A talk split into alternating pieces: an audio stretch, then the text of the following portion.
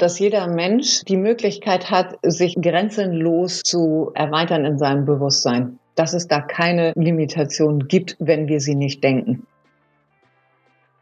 Das war Nicole Ehrenberg. Mein Name ist Simon Schubert und du hörst Perspektive Gesundheit. Der Podcast mit andersdenkenden Experten sowie Machern und ihren Geschichten, wie sie etwas verändern. Veränderung ist immer Teil des Lebens. Wir verändern uns ständig und sind immer wieder von Veränderung betroffen. Man sollte meinen, dass wir Experten darin sind. Richtig? Sicherlich hast du selbst vergeblich versucht, etwas zu verändern. Dein Verhalten, deine Einstellung, bestimmte Umstände. Dir ist bereits bewusst, wie schwierig solche Veränderungen sein kann. Doch muss es nicht sein. Wenn du dir die richtigen Methoden und Werkzeuge, vielleicht sogar geeignete Unterstützung zur Verfügung stehen, muss nachhaltige Veränderung kein Traum mehr bleiben. Du hast die Möglichkeit, dein Leben nach deinen Vorstellungen zu gestalten. Und wie gesagt, das Thema Veränderung ist Thema von jedem. Egal ob Individuum oder Unternehmen. Schließlich ist Veränderung elementarer Bestandteil vom Leben. Viele Schritte kann man selbst gehen. Doch oft ist es hilfreich oder gar nötig, sich externe Unterstützung zu holen. In dieser Folge spreche ich mit Nicole Ehrenberg über Veränderung bzw. Transformation bei Individuen sowie bei Unternehmen. Ein paar Worte zu Nicole. Sie ist die Gründerin von YouChange, einem Unternehmen für tiefgreifende persönliche Entwicklung. Das Angebot beinhaltet Einzelgespräche, Konstellationstage sowie verschiedene Workshops. Weiterhin gründete sie auch die YouChange Academy, mit deren Hilfe Coaches sich zuerst mit ihrer Präsenz sowie ihrer höchsten Version von sich selbst verbinden und dann mit Kunden außerhalb von dieser Ausrichtung arbeiten können. Insgesamt verfügt Nicole über rund 30 Jahre Erfahrung in der Privat- und Unternehmensberatung. In dieser Hinsicht ist sie eine Pionierin bei der Anpassung des spirituellen Wissens im Sinne eines analytischen, bodenständigen Transformationsansatzes. Ihre Neugier, das scheinbar Unmögliche möglich zu machen, hat sie durch abenteuerliche Zeiten geführt und immer nach der Wahrheit in jeder Art von Verbindung gesucht. Das Verstehen unserer tiefsten Probleme ist der Schlüssel, um zunächst unsere Sichtweise zu verändern und von dort aus die Art und Weise, wie wir uns mit anderen Menschen verbinden und interagieren sei es als Fremder oder auch als Lebenspartner. Lass uns damit einsteigen, wie Nicole selbst beschreibt, was sie macht und wie sie überhaupt dazu gekommen ist. Was ich tue, ist, ich begleite Menschen und komplexe Systeme, das können Organisationen, Unternehmen und ähnliches sein, äh, auf ihrem Weg der Transformation. Äh, jetzt ist Transformation ja ein irrsinnig weiter Begriff geworden, der ja nun 100.000 Aspekte hat. Was ich damit meine, ist tatsächlich ähm, die Strukturfehler zu finden, diese zu beheben, um dann zu einer größeren Möglichkeit im Selbstausdruck zu kommen. Selbstausdruck trifft auch auf komplexe Systeme zu, weil wir ja immer in Interaktion sind mit anderen, also ein Unternehmen zum Beispiel mit dem Markt, sprich Kunden, Lieferanten etc. Und äh, von daher könnte man also auch komplexe Systeme als eine höhere Stufe auch von Individuen betrachten. Also das ist dann wieder ähnlich. Das ist so im Wesentlichen das, was ich tue. Wow, ähm, gleich für den Anfang, äh, ich sag mal, hört sich sehr komplex an und ich glaube, das müssen wir auf jeden Fall mal so ein bisschen aufschlüsseln. ja, gerne. Was du mit Sachen wie Strukturfehler zum Beispiel meinst.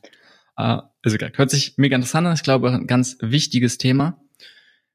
Erzähl mal bitte, wie, wie bist du zu dem Thema gekommen? Ist es was, was dich von Anfang an als Kind so interessiert hat? Ah, sicherlich in einem anderen Ausmaß als jetzt, oder bist du da so langsam reingestolpert? Ähm, tatsächlich eigentlich nicht. Im Rückblick ist das ja immer viel netter, da kann man das so schön schlüssig erklären, weil sich einem selber die eigene Geschichte erschließt, warum man was wie getan hat und warum es letztlich und endlich alles zu dem geführt hat, wo man denn dann an Punkt heute steht ähm, ich sag mal, aus der Perspektive, wie du schon sagst, aus der Kindheit heraus, wollte ich immer gerne verändern, weil mir vieles nicht gefallen hat und das wollte ich immer ändern. Und ich habe nie akzeptiert, wenn jemand gesagt hat, geht nicht.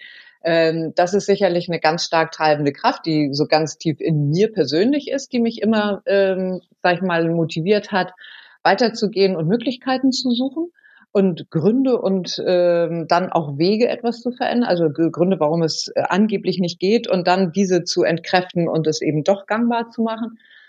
Das ist sicherlich ein ganz wesentlicher Punkt. Ähm, und äh, dann eben die erste Erfahrung im Arbeitsleben, wo ich äh, sehr, sehr früh entschieden habe, also ich passe nicht in Systeme rein, aber ich kann helfen, dass die sich anders entwickeln können. Aber dazu muss ich draußen bleiben. Also ich als Teilnehmer im System kann nicht so wirksam sein wie von außen. So, das hat sozusagen die Berater, Coach, Prozessbegleiter, Trainer, sonst was äh, Ebene eingeleitet und das war mit Anfang 20. Wow. Ähm, auch da wieder, ich sag mal, sind so viele Sachen, wo ich sage, die einzelnen Sachen darüber könnte man eine Stunde drüber reden. Wenn du sagst, äh, du hast schon relativ früh den, vielleicht den Drang gehabt oder den Impuls, etwas zu verändern, mhm. und auch wenn die andere gesagt haben, ja, dass es nicht unbedingt geht, hast du trotzdem probiert, Möglichkeiten zu finden. Oh, meine Erfahrung ist, dass es nicht unbedingt ein sehr verbreiteter Impuls ist, sondern das ist oft eher, ja, das Gegenteil. Wenn man sagt, oh ja, es geht nicht, oder man hat vielleicht den ersten Misserfolg erlebt, dann, ja, nimmt man, nehmen viele Menschen es so hin. Mhm. Ah, ist es, ja, deine Erfahrung und wie erklärst du dir, dass es bei dir anders ist, dass du dann gesagt hast, du findest einen Weg und du machst weiter? Puh. wahrscheinlich ein starker Wille. Zumindest wurde mir das irgendwie als Kind nachgesagt. Ich kann das gar nicht finden.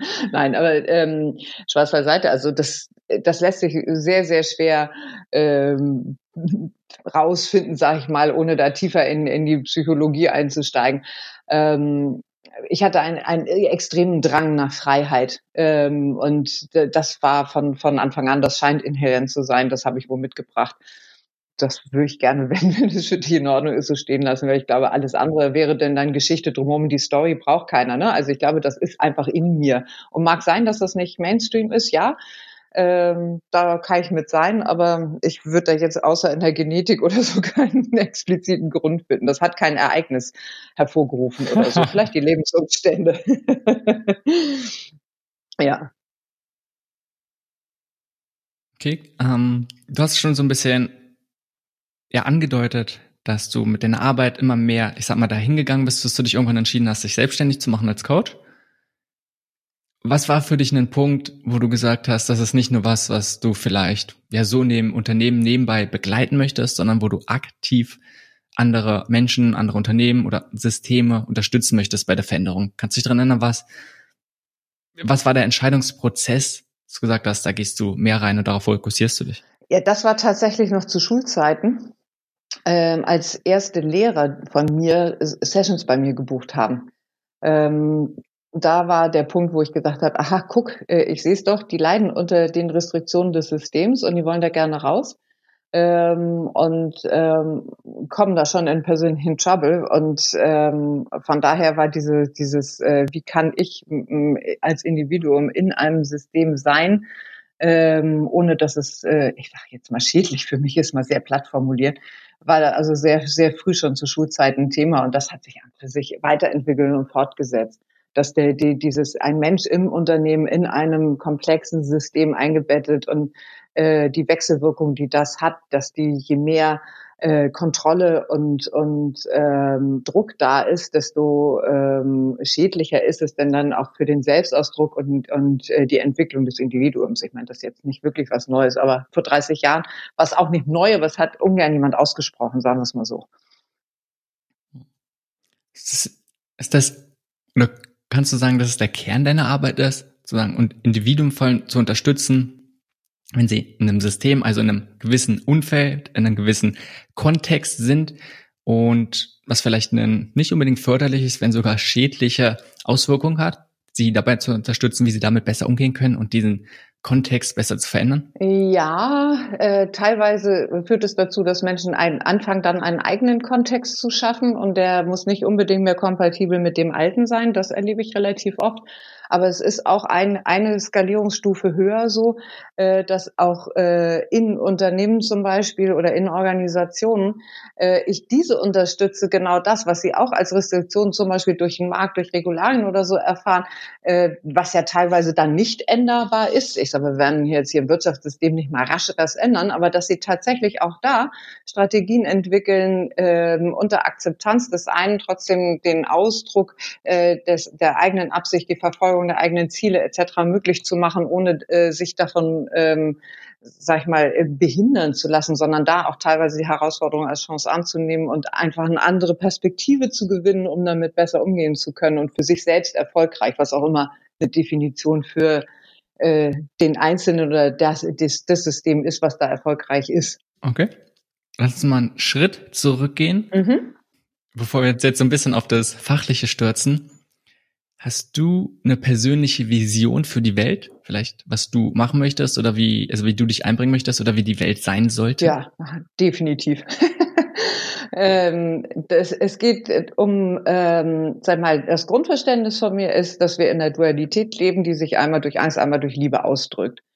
Und äh, aus der Angst heraus kommen Kontrolle, Machtbestreben, Vergleiche, Wettbewerb, äh, und und diese ganzen ähm, und aber auch sag ich mal ähm, Opferstrukturen äh, Bedürftigkeit äh, Schuld äh, und äh, Erwartungen und solche Dinge das sind alles sag ich mal ähm, Zustände, Emotionen ähm, etc., die aus der Angst kommen. Aus der Liebe kommt Kreativität, Inspiration, Vertrauen, Mut, Kreation äh, Partnerschaft und das meine ich jetzt im großen Sinne, also mit sich, mit äh, anderen, sag ich mal, geschäftlich äh, oder sportlich oder eben auch persönlich. Ähm, und diese beiden äh, Kräfte, diese, die werden wir nicht überwinden, sondern wir müssen sie verstehen, dass sie beide uns zu dem bringen können, nämlich zu einer Evolution im Sinne, dass wir stärker als, als Menschheit tatsächlich äh, die Seite der Liebe quasi leben können im Sinne des Verstehens, was ist die Angst? Und die bringt uns immer wieder den Hinweis, noch etwas Altes aufzulösen, alte Fesseln abzustreifen, um einen größeren Schritt in Freiheit und Mitgefühl zu tun, weil diese beiden Qualitäten sind meine höchsten Werte äh, Mitgefühl und Freiheit, die sind sozusagen der männliche und weibliche Aspekt der Liebe in Aktion. Und das ist meine Vision, hier einen Beitrag zu leisten, dass dieses Bewusstsein geschaffen wird und Möglichkeiten, das auch so zu leben, gezeigt werden. Und das äh, in einem möglichst großen Wirkungsgrad sozusagen. Das ist meine Vision. Okay, sehr, ja, sehr, sehr, sehr spannend. Und ohne jetzt tiefer noch wirklich darauf einzugehen, aber handelst du von irgendeinem spirituellen Framework aus oder sagst, damit kannst du dich identifizieren? Von dem mich, was du erzählst, hört sich jetzt für mich erstmal sehr nach Tantrismus an. Ach so, nö, gar nicht. Ich, wenn, wenn ich etwas nicht habe, dann ist es ein Konzept. Ähm, ich ich brauche ja Worte, um das äh, verständlich und transportabel zu machen in diesem weltlichen Kontext. Aber ich habe äh, mich wirklich mit allen ähm, Philosophien und Religionen beschäftigt, um festzustellen, auch das ist wieder eine Limitierung. Und auch hier bleibe ich draußen und gehe in keinen Kontext hinein, der mich schon per se limitiert und anderes ausschließen muss von der Natur der Sache her. Das macht mich unfrei und das möchte ich nicht. Gut, wenn du dich da so bewusst entscheidest, mhm. auf jeden Fall. Und ich sag mal, mit den Themen zumindest auseinandersetzt. Wo siehst du einen Unterschied, falls du einen siehst, zwischen Veränderung und Transformation? Sind, benutzt du die synonym, die Wörter, oder siehst du da für dich einen Unterschied? Ja, da sehe ich einen Unterschied. Eine Veränderung kann ich tatsächlich, äh, sag ich mal, auf einer relativ äh, als Oberfläche zu beschreibenden äh, Level betreiben. Ähm, ich kann ja, hm, wenn ich mal ein Beispiel nehmen soll, ähm, jetzt in einem Unternehmen sagen, ich äh, verändere, indem ich zum Beispiel noch andere Geschäftsfelder erschließe. Aber ähm, da ist keine Transformation am Start, sondern ähm, da verändere ich, äh, sage ich mal, mein Produktportfolio oder was auch immer. Äh, damit ist noch keine Transformation passiert. Transformation hat, ist für mich im Wesentlichen, dass tatsächlich der Blick nach innen geht äh, und in ein tieferes Verständnis des Wesens des Systems oder der Natur äh, des Individuums, je nachdem. Und von dort aus Veränderung im Innen äh, vorgenommen werden, die dann zu einem veränderten Vorgehen im Außen führen. Und ob es denn dann tatsächlich sich denn dann ausdrückt in neuen Geschäftsfeldern oder anderen Produkten oder was auch immer, das ähm, ist nicht der wesentliche Punkt. Sozusagen ist äh, ne, eine Veränderung passiert dann auf jeden Fall im sichtbaren Bereich und die Transformation ist teilweise in dem unsichtbaren Bereich. Also Veränderung, so wie du meintest, das was eher oberflächlich ist, das was auf vielleicht mit anderen interagiert. Der Außenwirkung, die Transformation ist eher die ja, Umwandlung des Wesens, des Wesentlichen, mm, was in genau. drin ist. Ja. Ist das so? Okay. Und du hast jetzt schon viele Sachen gerade beim Anfang so gesagt, die ich extrem interessant finde. Äh, lass uns mal damit beginnen, wo siehst du die größte, das größte Hindernis bei der Veränderung von Menschen? Also wenn es darum geht, dass Menschen sich verändern oder verändern müssen, wo siehst du da das größte Hindernis? Das größte Hindernis ist die Angst. Und die kann sich natürlich in äh, vielerlei Formen zeigen. Das ist zum Beispiel eine Befürchtung, äh, dass man sein Gesicht verliert, weil man etwas anders macht als vorher. Es ist eine Befürchtung, ähm, dass tatsächlich sich alte äh, Strukturen auflösen, was ja auch passiert, aber die man äh, vermeintlich braucht, um sein zu können. Sei es, dass das im sozialen Bereich ist, dass man Beziehungen verliert zu Menschen, zu Kollegen ähm, oder äh, zu einem Unternehmen, äh, wo man zu, sich zugehörig fühlt, dass man Angst hat, man kann da nicht bleiben, wenn, wenn man sich verändert oder äh, im Freundeskreis oder so. Das ist egal, ob wir jetzt einen ähm, privaten oder einen geschäftlichen Kontext nehmen. Das Prinzip bleibt dasselbe. Ähm, einer der größten, äh, also sag ich mal, äh, Bedürfnisse eines Menschen ähm, ist Zugehörigkeit und das macht sich sehr, sehr stark auch in Unternehmen bemerkbar. Ähm, und damit wird ja auch viel gearbeitet. Guck äh, dir meinetwegen typischerweise, äh, wir gehen jetzt auch mal, es, verändert sich dort auch, aber gerade auch noch mal ein paar Jahre zurück. Werbeagenturen arbeiten ja sehr stark damit, äh, mit, mit dem Innenimage auch dazu zu gehören, ist wichtig. Wir sind die tolle Agentur, wir haben Superkunden etc. Und äh, da ist dann dein Privatleben nicht mehr wichtig. Hauptsache, du kannst hier dazugehören und dann arbeitest du eben auch 60 bis 80 Stunden. Ne? So, ähm, das ist aber selbstverständlich quasi, weil das gehört hier dazu. Das wird dann sozusagen zur Unternehmenskultur gemacht, beispielsweise. Ja, äh, und das heißt, äh, sich daraus zu verändern, bedeutet möglicherweise den Arbeitsplatz zu verlieren, die Anerkennung zu verlieren, die Aufmerksamkeit von Kollegen, Vorgesetzten. Und ähm, das ist einer der größten Hinderungsgründe für Menschen, der, der Verlust von Zugehörigkeit, Anerkennung, Aufmerksamkeit und emotionaler Sicherheit. Das sind eigentlich die größten äh, Faktoren, die verhindern, dass jemand bereit ist, tatsächlich alte Strukturen, Verhaltensweisen, Vorstellungen, Ideen, Überzeugungen zu verlassen und in etwas Neues hineinzugehen. Ich denke auch, wenn man mal so ein bisschen tiefer geht oder genauer guckt, ist wirklich Angst in den verschiedenen Formen, wie du es sehr gut beleuchtet hast, ein riesengroßes ja, Hindernis für Menschen oder Beweggründe, um damit sie nichts verändern. Wie schätzt du, ich sag mal so ein bisschen das Gegenteil ein, oder mhm. nicht das Gegenteil, nicht das Gegenteil, aber wie schätzt du es ein, ähm, ja, das, du hast von männlich gesprochen und weiblich, das sehr männliche nach, Streben nach Macht, dass man sagt, man möchte seine Machtposition behalten und der Konkurrenzkampf und deswegen nichts verändern. Ja, das ist ja auch äh, in der Tat, das ist jetzt sozusagen mehr auf diese, nicht auf der Vermeidungsseite, sondern auf der aktiveren Seite, auf der äh, einflussnehmenden Seite dasselbe Prinzip. Ja, wenn ich erhalten will, dass äh, hier Gesichtsverlust hatte ich genannt, ne, das ist jetzt da auf der Opferseite, auf der Täterseite in Anführungszeichen heißt es, ich bestimme hier das Spiel, ich sorge dafür, dass alles bleibt, wie es war, weil es so funktioniert, ich erhalte das so, ich ähm, grenze andere aus, die das verändern wollen und ähm, finde, ähm, sag ich mal, Menschen und oder auch andere Organisationen, die mit mir da kollaborieren, um etwas zu erhalten, wie es ist, damit wir kein Risiko eingehen, Risiko minimieren Optimierung wird es dann gern ja auch genannt. Äh, und das ist dann sozusagen nur auf der emotional aktiven, äh, in Anführungszeichen, Täterseite, was äh, ich vorher gesagt habe. Aber das bleibt auf der Seite der Angst. Ja, ist interessant. Ich glaube, was das so ein bisschen aus, also ich glaube, es würde jetzt zu tief gehen, wenn wir das jetzt komplett auseinandernehmen. Weil das wirklich sehr, sehr tiefgreifend ist. Kannst du mir so ein bisschen einen Einblick geben, über deine typische Arbeit. Und ich weiß, dass so eine Fragen sehr, sehr schwer ist, was typisch bedeutet. Äh, aber einfach, damit ich so einen Einblick bekomme, wie sind Sie gerade, was umfasst das alles? Was, was ist so das Wesen deiner Arbeit? Weil du hast das schon so ein bisschen, du hast es jetzt sehr abstrakt mhm. beschrieben. Und wenn es vielleicht mal an einem Beispiel oder sowas machen Ja, kannst. also was möchtest du lieber für ein Beispiel? Ein, von einem Individuum oder von einer Organisation? Hm, vielleicht ja. schaffen wir beides, als auch. okay. Ähm, dann fange ich mal mit dem Individuum an. Ähm, ein, ein Mensch kommt zu mir und sagt, ähm, äh, es gefällt ihm etwas nicht. Ähm, er erlebt immer wieder äh, eine Situation oder verschiedene Situationen, die vom Prinzip her ähnlich sind, nämlich dass er sich entweder machtlos fühlt oder übervorteilt oder äh, nicht wirksam oder nicht erfolgreich äh, oder nicht sicher oder sonst irgendetwas. Also es ist irgendwo, sag ich mal, kommt ein Mensch, der eine Störmeldung erlebt und die denn dann sich wiederholt. Äh, in der Regel ist das dann der Punkt, weil Menschen versuchen ja erstmal selber, aha, hier passt was nicht, hier mache ich es anders und ähm, sprechen mit, mit äh, Menschen im sozialen Umfeld. Äh, dann hat das nicht geholfen. Dann irgendwann äh, kommt, ist der Leidensdruck groß genug, um sich jemanden äh, von außen hinzuzuziehen, jemand, der das beruflich macht. So, und das ist dann die Situation, wo jemand kommt. Und ob das jetzt im beruflichen oder im privaten Umfeld ist, ist eigentlich auch völlig irrelevant. Ist in den meisten Fällen bei dir wirklich so, dass der, Leisten, der Leidensdruck erstmal so groß sein muss? Oder gibt es auch andere Menschen, die sagen, sie haben vielleicht schon ein paar Veränderungen gemacht und sobald sie irgendetwas sehen, sie begrüßen die Veränderung und nehmen sich da gerne äh, Hilfe?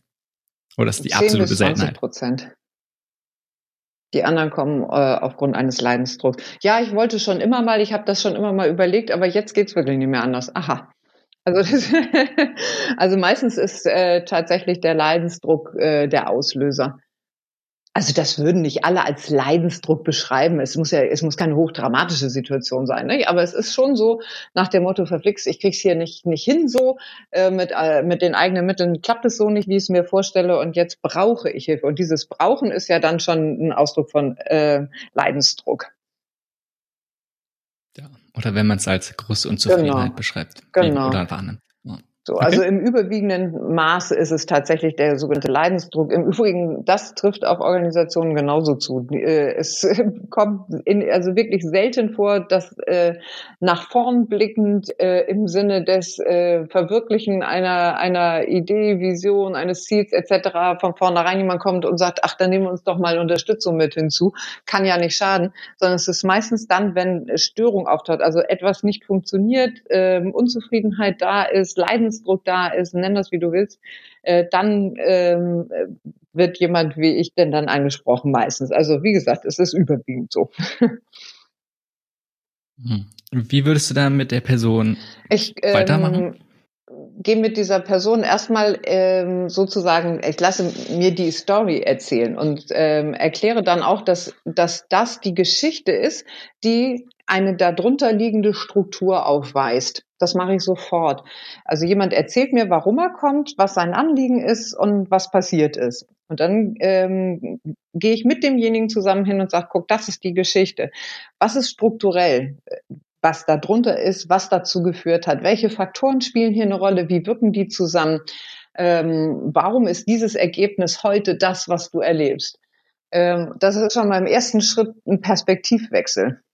Kannst du mal kurz auf sowas wie Struktur und Systeme eingehen, was du darunter verstehst? Weil vorhin hast du auch erklärt, dass es meistens um Strukturfehler geht. Ähm, es ist so, ähm, wenn du dir vorstellst, ein Mensch äh, hat ja einen Charakter oder eine Persönlichkeit. Ähm, und diese Persönlichkeit äh, würde man beschreiben als, die hat Strukturen. Ähm, tatsächlich geht es genau um die Persönlichkeitsstrukturen. Wir reden auch von Intelligenzstrukturen oder äh, von ähm, sag ich mal, Organisationsstrukturen. Wir reden immer wieder von Strukturen. Das heißt, das sind tatsächlich ähm, Anteile. Äh, wie, wie stellst du dir wie so ein Konzept vor? Ja, äh, das ist natürlich relativ komplex. und eine Persönlichkeitsstruktur heißt, wir haben meinetwegen Anteile von Humor, von äh, Kreativität, äh, von ähm, nach außen gerichteten ähm, Wesen. Wir haben das nach das Kontemplative da drin, wir haben das nach innen gerichtete, wir haben die Zurückgezogenheit und nimm diese ganzen Faktoren, die eine menschliche Persönlichkeit ausmachen und schau dann, dass verschieden, ähm, verschiedene Ausmaße diese einzelnen Anteile haben. Und das zusammen, also jemand ist meinetwegen tatsächlich zu 80 Prozent in seinem Wesen eher outgoing und ein anderer ist meinetwegen zu 80 Prozent oder 60, meinetwegen nur ingoing. Weißt du, wie ich meine? So, das heißt, der hat schon eine andere Struktur. Das heißt, das Zusammenspiel der einzelnen Faktoren. Ähm, also es hört sich danach an, so, worüber wir auch gerade reden, die Struktur, also es hat verschiedene Merkmale und dann geht es um die verschiedenen Ausprägungen genau. sowie die Beziehungen untereinander. Und das ist letztlich und endlich ist, ist äh, das die Voraussetzung, die wir haben, also diese, diese innere Struktur, das ist bei einer Pflanze tatsächlich äh, die, die Fasern und so weiter, wo denn dann meinetwegen hier das ganze Chlorophyll drumherum geht. Ja? Ähm, äh, Stamm, Äste, Blätter, ne? das sind, ist auch eine Struktur. Dann weißt du sofort, ach so, es geht um einen Baum. äh, das ist bei Menschen auch so, dass da Dinge wieder zu erkennen sind, weil die in allen inhärent sind, aber eben anders zusammengesetzt. Und das meine ich mit Struktur. Das mit System ist, äh, dass natürlich keiner alleine ist, dass äh, entweder es geht hier um Persönlichkeitsanteile, wenn wir uns einen einzelnen Menschen angucken, diese verschiedenen ähm, Persönlichkeitsanteile wirken auch miteinander interdependent. Das ist denn dann tatsächlich innerhalb eines Menschen. Oder aber Menschen kommen zusammen und verschiedene Individuen ähm, bilden eine Gemeinschaft und somit eine äh, soziale Entität, wenn du so willst. Und das ist ein System. Das kann Familie heißen, das kann Abteilung heißen, das kann Firma heißen, wie auch immer. Das heißt, immer dann situativ, so wie Menschen zusammenkommen, bilden sie ein System. Und ähm, das Verhalten ist immer abhängig von genau diesem Kontext im System.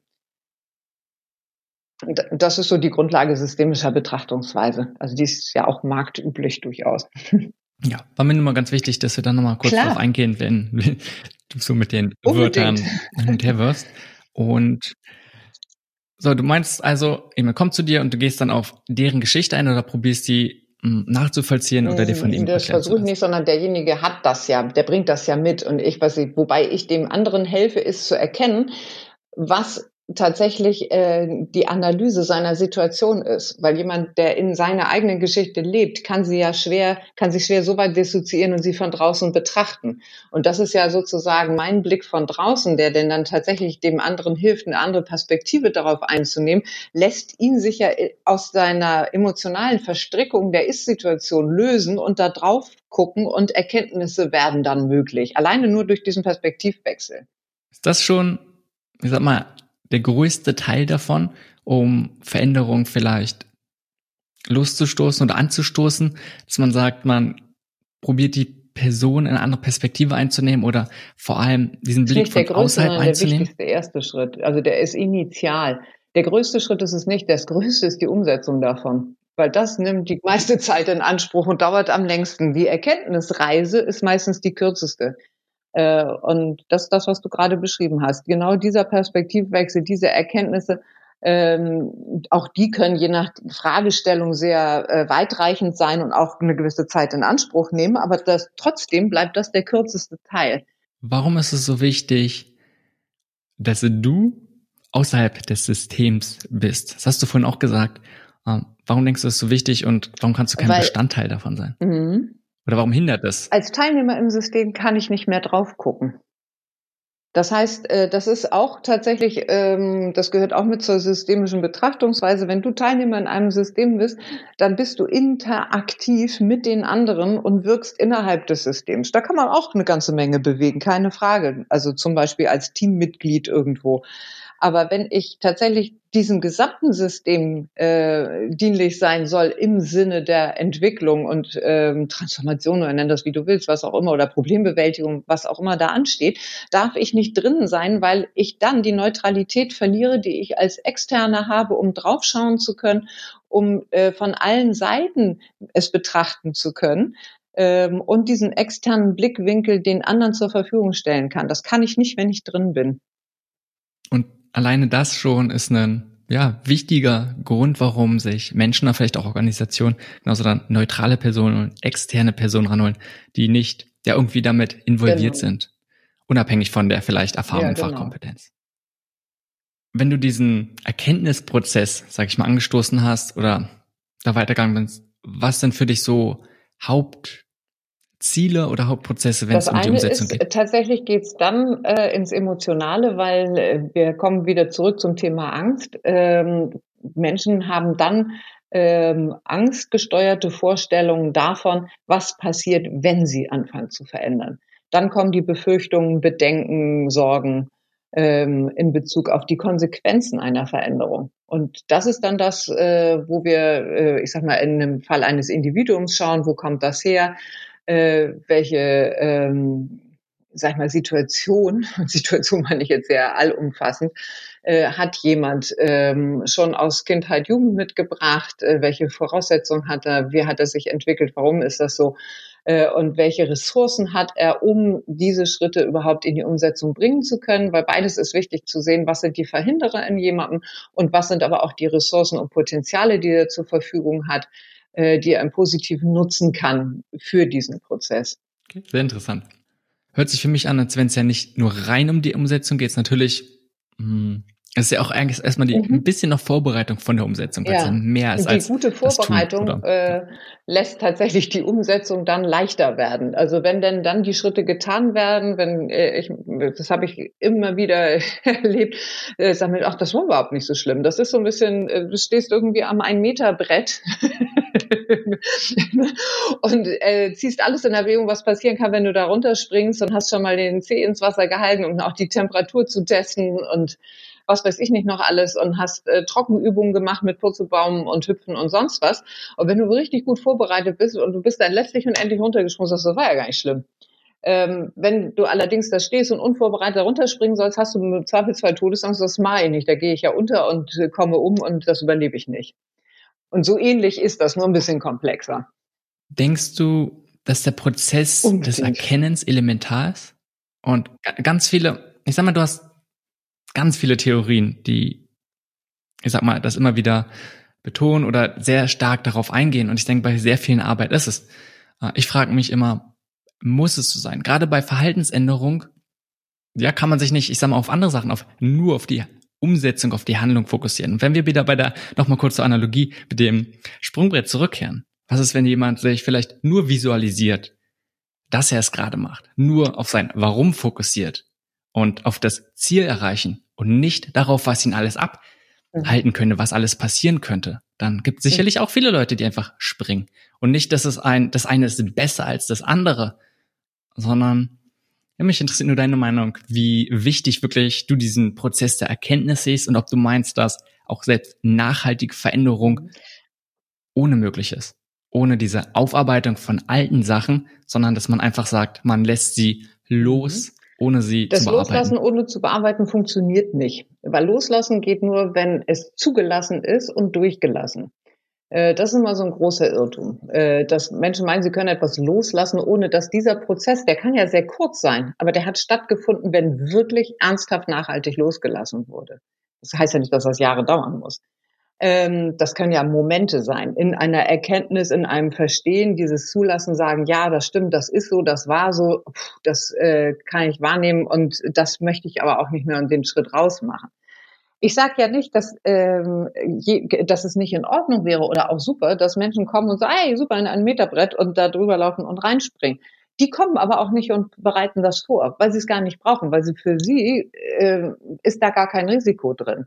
Ähm, und das ist ja auch super so, ja. Ähm, und die sind äh, veränderungsfreudig und legen los und nutzen ihr Potenzial, ihre Ressource und marschieren. Fantastisch, alles gut. Ich rede ja über die, die gerade an dem Punkt sind, dass die Aufgabe ist, hier reinkommen und über, äh, also von dem 1-Meter-Brett springen und die dann Angst haben und sagen, oh, das kann ich nicht. Ich rede ja nicht von denen, die kommen und sagen, ja super, macht Spaß oder ja, ich guck mal oder ach, ich spring mal und schauen, was passiert. Ähm, das ist fein. Das ist super. Gott sei Dank ist das so, dass die, die Menschheit sich sozusagen da aufteilt und es immer nur einen gewissen Prozentsatz gibt, der dann an dem Punkt, jetzt in diesem Fall bei unserem 1-Meter-Brett, an dem Punkt kommt zu sagen, oh, hier klemmt. Die anderen, die jetzt bei dem 1-Meter-Brett springen, haben vielleicht ganz was anderes, wo sie an den Punkt kommen. Die haben ihre eigenen 1-Meter-Bretter. Und ich bin ja immer dann da, sozusagen als Coach, Berater, Prozessbegleiter, wie auch immer, in dem Moment, wo es klemmt. Die, die springen, fein, die gehen weiter. Wenn die an dem Punkt kommen, dass sie ein, ein Meterbrett erfahren in ihrem Leben, dann stehe ich auch da wieder zur Verfügung.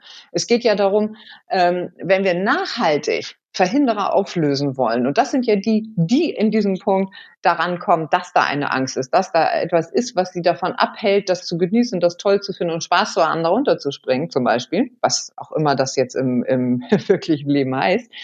Ähm, das ist, äh, die sind ja an dem Punkt, dass sie tatsächlich ähm, nur dann, weißt du, ich kann die coachen, dass sie da runterspringen. Das tun die dann auch. Aber die fühlen sich nicht gut damit und sie genießen es nicht. Um das mal so zu sagen. Dann lernen sie aber, Verhaltenskonditionierung, das einfach zu tun. Jetzt verändert sich die Situation und es ist ein Zwei-Meter-Brett. Dann hört's auf, weil wenn die Challenge dann höher wird, dann ist vorbei. Dann hieß es ja, das habe ich jetzt gemacht, aber hier ist wirklich Grenze. Warum? Ähm, die, die das anders aufgelöst haben, die springen auch vom Zwei- und Drei-Meter-Brett, weil das Prinzip von etwas runterspringen ins Wasser aufgelöst worden ist, was da als Verhinderer tätig war. Und das, ne, das ist für mich so die Analogie jetzt im Sinne von, warum denn dann auch ins Alte gucken? Wir müssen uns da nicht Jahre mit aufhalten. Das kommt drauf an, was es ist. Wir reden jetzt ja hier von, von äh, sag ich mal, äh, Situationen, wo wir jetzt nicht äh, Krankheiten oder, oder äh, Extremsituationen mit betrachten. Ne? Das, das ist dann schon ein bisschen aufwendiger.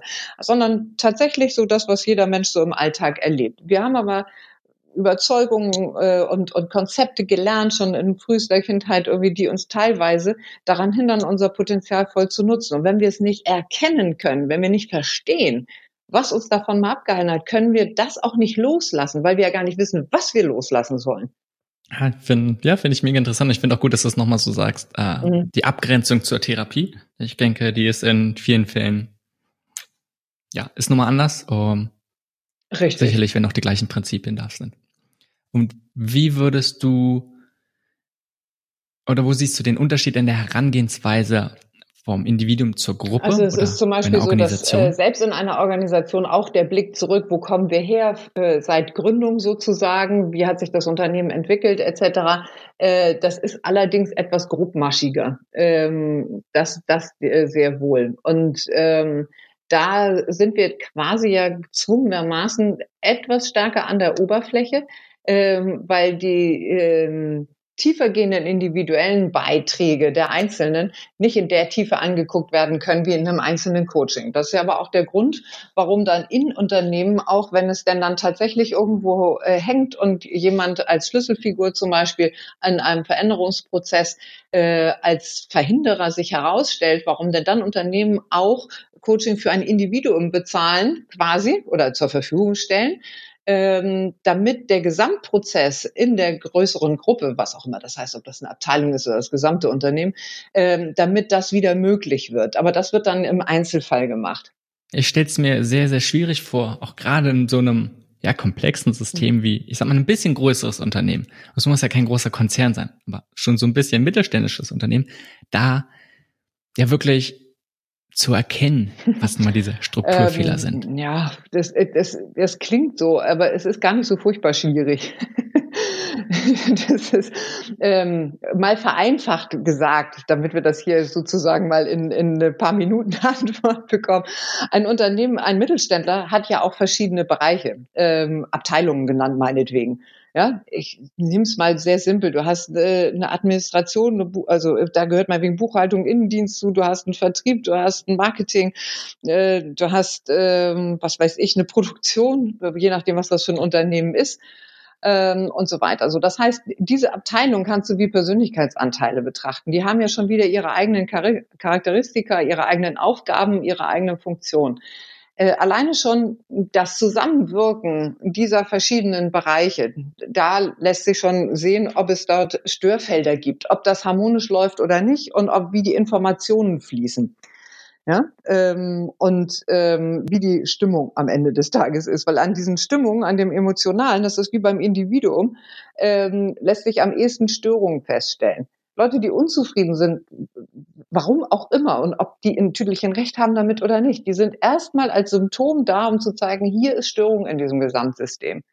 Ja, ähm, und dann kann man sich angucken, ist das innerhalb dieser Abteilung, was passiert da? Die kann man auch wieder wie so eine Persönlichkeit betrachten.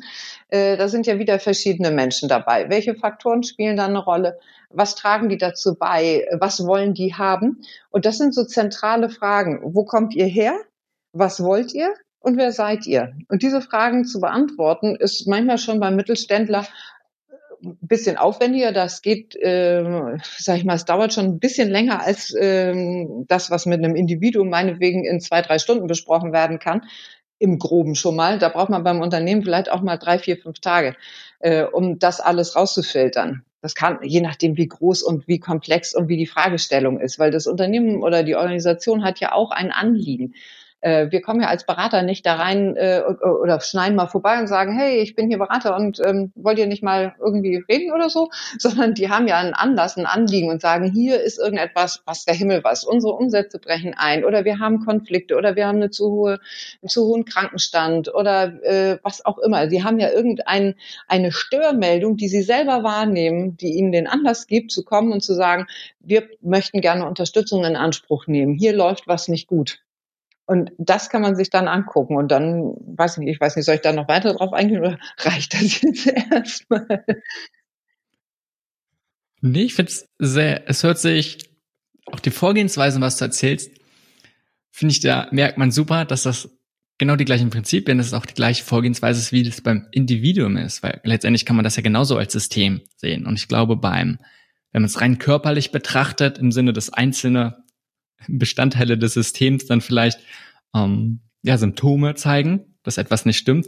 Genauso kann man es halt übertragen, und aber wie du es gerade gesagt hast, an einem Unternehmen. Einfach dieses systemische Denken kann man halt einfach auf viele Sachen übertragen. Das hat man, oder fand mhm. ich, äh, sehr anschaulich, hast du es gerade okay, erklärt. Okay, ja, prima. Wo siehst du für dich in deiner Arbeit die größte Herausforderung? Ähm, Im Prinzip die Angst vor meiner Wirkung. das ist, äh, ich erlebe tatsächlich seit Jahrzehnten, ähm, dass Menschen, wenn sie das Gespräch suchen, ähm, einerseits sehr äh, angetan sind von der Perspektive und Möglichkeit, die sie erfahren in einem Gespräch, wenn man sich darüber unterhält, äh, hier gibt es ein Problem und bist du diejenige, die uns helfen kann, das zu lösen. Ähm, und ich bin da immer sehr klar ähm, und sage auch sofort, dass wenn ich anfange zu arbeiten, dass es Veränderungen gibt, dass sie passiert. Und ähm, dass ich ansonsten auch kein Interesse habe, wenn kein echtes inneres Commitment zur Veränderung da ist oder zur Transformation. Ja? Geht's, ist es ein Thema ja. von Verantwortung? Nee, auf der anderen Seite, also das, bei den Menschen, die oder Unternehmen, die sich äh, an mich wenden oder Organisationen, äh, die brauchen ja eine Bereitschaft zur Eigenverantwortung. Weil ich bin eben genau nicht diejenige, die kommt und sagt, jetzt machen wir hier auf einer Verhaltensebene, sage ich mal, so wie das meinetwegen in, ich will jetzt nicht Verhaltenstherapie nennen, aber so ähnlich. Ne? Ich komme ja nicht hin und sage so, hier das und das und das und das, äh, verstanden, das ist eure Problemstellung und das könnt ihr tun, viel Spaß damit. Sondern ähm, wenn ich tatsächlich ins Spiel komme, dann sage ich, gucken wir in die Ursachen, gucken wir daher äh, da rein, wo es herkommt warum es kommt und wollt ihr das tatsächlich ernsthaft verändern, nachhaltig und äh, eine andere Perspektive in die Zukunft hinein gestalten. Und das bedeutet, dass Verantwortung übernommen werden muss. Auf der anderen Seite, ich bin für mich immer in der Verantwortung meiner Beratung. Das äh, ist, ist äh, vor, vornherein gegeben. Das ist kein, keine Frage, das ist keine Challenge. Das bin ich. Aber die, die mögliche Wirkung wird jemandem, der mich kontaktiert und fragt, ob ähm, ich da unterstützen kann, sehr schnell klar, dass das nicht auf einer Oberfläche passiert und äh, Befindlichkeiten dann auch aufgedeckt werden und nicht als Hinderungsgrund akzeptiert werden. Okay. Und ohne jetzt darauf nur annähernd darauf einzugehen, sondern wirklich nur mal, was mich interessiert, ist das Thema Angst oder war es von dir, ähm, als du jünger warst, ein nee, großes Thema? Tatsächlich nicht. Also, ich weiß, was du meinst. Also, äh, ich habe das tatsächlich nie in Bezug auf Menschen. Also, ich kann es äh, sehr kurz mal beantworten.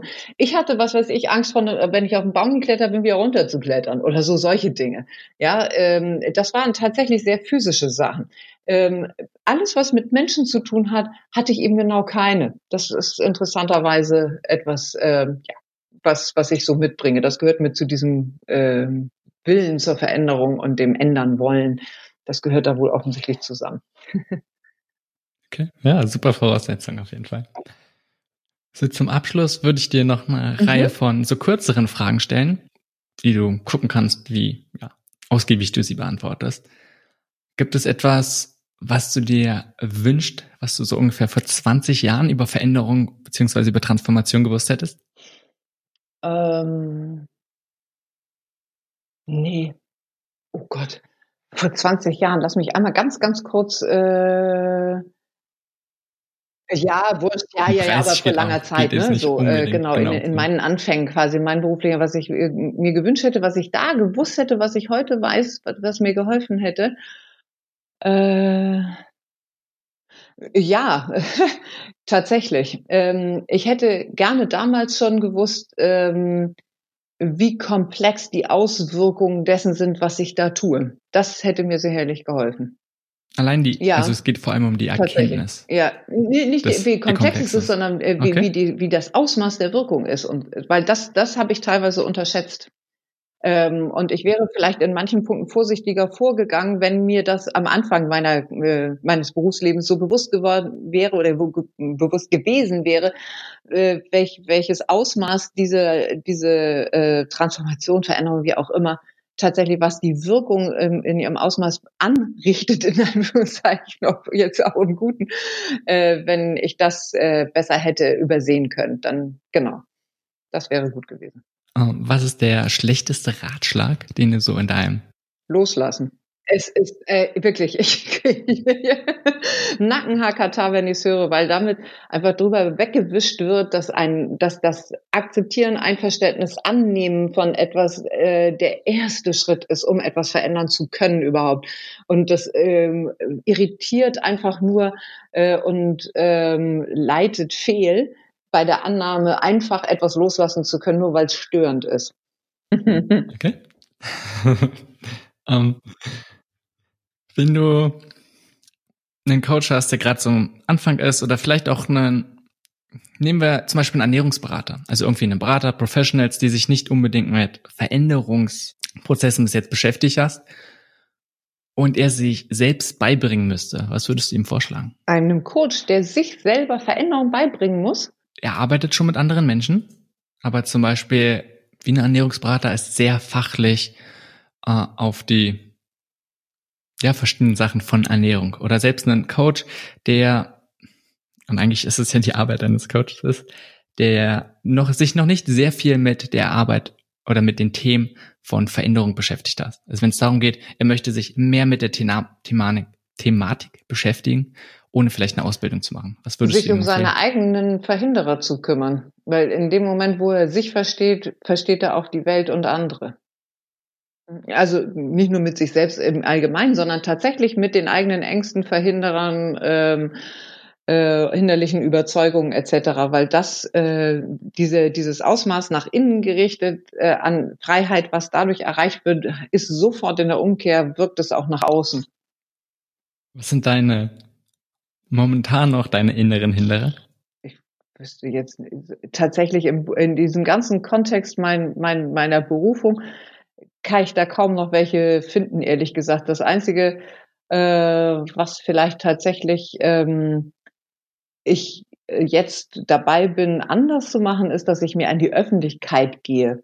Ähm, das habe ich bisher nicht so getan. Ich habe dem nicht die Aufmerksamkeit gegeben. Das würde ich nicht als unbedingt als Hinderer bezeichnen, ähm, sondern einfach als als äh, nicht nicht ernst genug genommen bisher.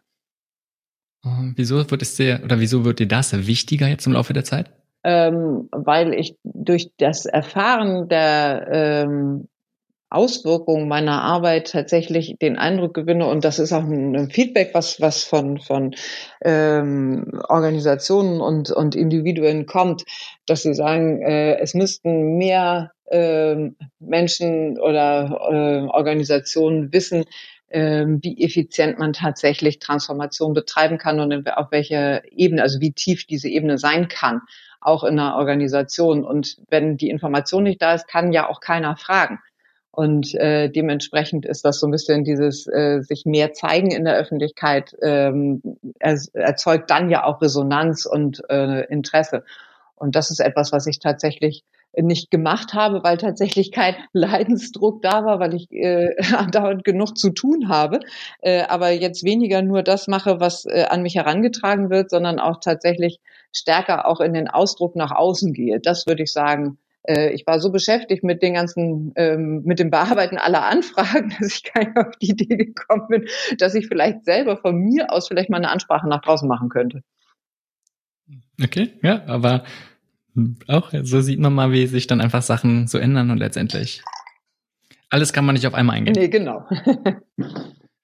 Was sind von dir favorisierte Ressourcen zu dem Thema, sowas wie Bücher? Äh, Schwieriges Thema, weil ich habe äh, einige wichtige Bücher gelesen und zwar immer dann, wenn ich durch den Prozess schon durch war und dann gefunden habe, ah, die könnte man Menschen mal empfehlen. Das ist sicherlich gut, wenn man sowas mal liest. Es gibt fantastische Bücher auf dem Markt, gar keine Frage. Äh, ich empfehle allerdings, dass Menschen tatsächlich sich leiten lassen und äh, sich mit dem beschäftigen, was ihnen begegnet, weil ich ähm, da zu tiefst irgendwie empfinde, dass dieses, äh, dieses Offensein für Impulse von außen, einen, mit Büchern, mit Vorträgen, mit bestimmten äh, Menschen, die bestimmte Messages vertreten, äh, damit an der Öffentlichkeit sind, dass dieses Prinzip der, der äh, dieses Law of Attraction, ne, die Anziehung, Resonanz, nenn das wie du willst, dass das sehr gut funktioniert und dass das für jeden Einzelnen wichtig ist, dass er da seiner eigenen Stimme und seiner eigenen, äh, seinem, seinem eigenen Impuls folgt grundsätzlich gibt es äh, eine Menge guter Bücher im fachlichen wie im spirituellen Bereich. Ähm, und wichtig ist mir nur, dass Menschen gucken, ob das wirklich Qualität hat, was sie da lesen und dass sie da den inneren Abgleich machen, ob sie wirklich innerlich Ja sagen können zu dem, was, womit sie sich beschäftigen und wenn nicht es beiseite legen. wir sind noch gar nicht so tief auf das Thema Umsetzung drauf eingegangen, wie du gesagt hast, obwohl es das Wichtigste ist. Einfach weil, ich glaube, die Vorarbeit, wie du meintest, auch ja sehr, sehr wichtig ist damit man eine gute Umsetzung, vor allem eine nachhaltige Umsetzung ähm, von Veränderung hat. Und wenn du noch mal vielleicht kurz und knapp so deine Erfahrung erzählen könntest, wie man vor allem den Aspekt der Nachhaltigkeit von Veränderung sicherstellen kann, beziehungsweise eher erhöhen kann. Das ist tatsächlich, äh, die Nachhaltigkeit kommt wieder von innen. Das hat wieder weniger mit der Umsetzung zu tun. Jede Umsetzung ist dann nachhaltig, wenn sie aus der Tiefe kommt. Ähm, das heißt, der Tiefe des Herzens, der Tiefe des, des der Organisation, dass, dass ein echtes inneres Commitment da ist. Ähm, und ähm, denn Umsetzung ist ja auch wieder ein Prozess. Das heißt, auch im Laufe einer Umsetzung wird sich das verändern, was man ursprünglich äh, gedacht oder gemeint hat, als man mit äh, dieser Umsetzung angefangen hat. Denn ähm, da, da gibt es tatsächlich aus dem Buddhismus einen schönen Satz: Der Weg schiebt sich dem Gehenden unter die Füße. Und der gefällt mir sehr gut. Das heißt, der Entschluss, die Erkenntnis hier, das und das ist nicht in Ordnung so. Ähm, ich erweitere meinen Horizont ähm, dadurch, dass ich erkenne, dass ich da hinderliche Überzeugungen hatte, die ich tatsächlich auflöse. So, das ist der Moment, wo Nachhaltigkeit schon implementiert ist, weil der nächste Schritt, den ich tue, der kommt schon wirklich aus diesem Verstehen, dass das jetzt das ist, wer ich bin in meinem nächsten Schritt. Und nachhaltiger geht's nicht. Oh, okay. ähm, ja, Nicole, ich denke, wir haben, wir haben viele sehr interessante Sachen angeknüpft, sind bei so ein paar Sachen vielleicht auch ein bisschen tiefer reingegangen. Ich denke, alles andere ähm, ja, würde den Rahmen jetzt hier sprengen. Ist doch schwer, aber die Themen sind mega interessant. Mhm. Also gibt es was, wo du sagst, das ist die Essenz, was du so rausgeben könntest oder eine Sache, die du als besonders wichtig nochmal herausstellen möchtest? Gibt's da was? Ja, dass jeder Mensch die Möglichkeit hat, sich grenzenlos zu erweitern in seinem Bewusstsein. Dass es da keine Limitation gibt, wenn wir sie nicht denken. Wir schaffen uns unsere eigene Limitierung. Yes. Ja, also Nicole, vielen, vielen Dank, dass du uns deine Erfahrung gezeigt hast, so ein bisschen um, ähm, auch Einblick gegeben hast in deine Arbeit, aber vor allem, dass du auch die Themen voranbringst. Ich glaube, das ist eine ja, sehr wichtige Sache, die viele Menschen, viele Organisationen unbedingt brauchen. Dankeschön. Und wenn man sich jetzt mehr vielleicht mit dir auseinandersetzen möchte, mit dem, was du so machst, was sind gute Anlaufpunkte? Ansonsten möchte ich auch nochmal die Möglichkeit geben, vielleicht eine Einladung auszusprechen. Mhm. Ähm, tatsächlich ist es so, dass ich ähm, mit der U-Change äh, auch im Internet bin und ähm, tatsächlich da äh, der Prozess im Wesentlichen auf Individuen zugeschnitten sichtbar wird. Ähm, aber was viel wichtiger ist, ähm, tatsächlich habe ich eine Academy oder eine Akademie ins Leben gerufen, die genau diese Prinzipien ähm, über die persönliche Präsenz zu arbeiten ähm, äh, lehrt. Und das ist da, glaube ich, für jeden ausgebildeten und noch nicht ausgebildeten Coach, Trainer, Berater, Begleiter ähm, eine gute Möglichkeit, ähm, sag ich mal, entweder über einen längeren Prozess oder auch in Einzelthemen äh, sich dem, ja, sag ich mal, zu öffnen und ähm, das näher und tiefer zu verstehen. Das wäre meine Einladung, ähm, tatsächlich okay. dort zu gucken. Wenn es für jemand interessant ist, dann soll er worauf gehen oder wohin? Ähm, auf die uchangeug.com. ja, werde ich, also die Webseite, ansonsten auch nochmal viele andere Sachen, über die wir so gesprochen haben, die wir erwähnt haben, werde ich dann auch nochmal einfach in den Show Notes verlinken, mhm. dass dann jeder da einfach auffinden kann. Also, Nicole, vielen, vielen Dank. Ich danke dir. Vielen Dank für das Gespräch und die Möglichkeit. Das war Perspektive Gesundheit. Um mehr über die besprochenen Themen dieser Folge zu erfahren, klicke den Link in den Show Notes. Besuche www.perspektivegesundheit.de, um mehr über einen gesunden Lebensstil zu lernen und vor allem, wie du etwas verändern kannst. Bis zur nächsten Folge.